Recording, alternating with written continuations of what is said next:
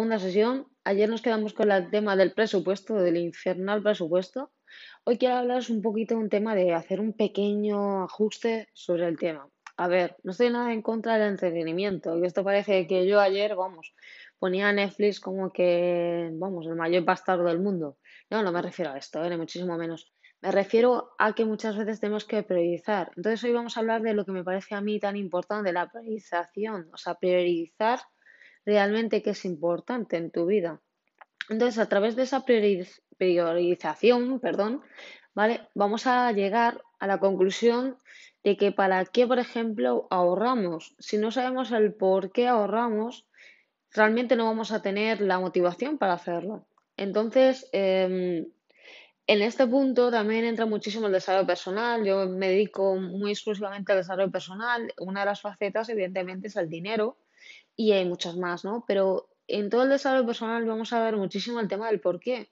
¿Por qué ahorramos? Entonces, encuentra tu objetivo de ahorro, que puede ser, evidentemente, unas vacaciones, puede ser, evidentemente, la libertad financiera, como es mi caso, o muchos puntos a tener en cuenta.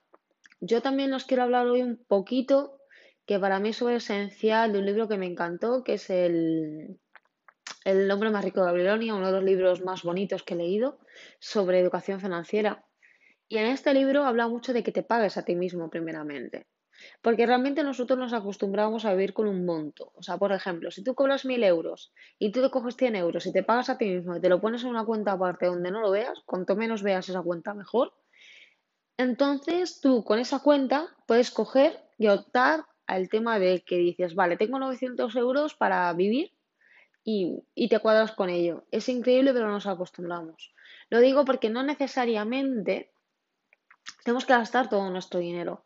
Parece que vivimos en un mundo donde el dinero tiene que quemarnos en las manos. Y esto no es del todo así.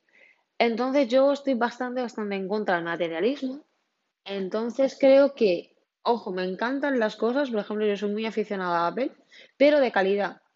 O sea, prefiero gastar un poco más en la corta y a la larga tener calidad que no todo lo contrario. Pero bueno, tampoco me quiero extender mucho, en los podcasts no quiero, digamos, extenderlo mucho, son pequeños mensajes, os voy viajando y bueno, poco más. Pero bueno, hasta aquí el podcast de hoy. Hoy realmente lo que quiero resumir es el verdad, tener mucha importancia al por qué ahorramos y la gran importancia de pagarnos a nosotros mismos. Entonces, esto es lo único que os quiero dejar como aquí.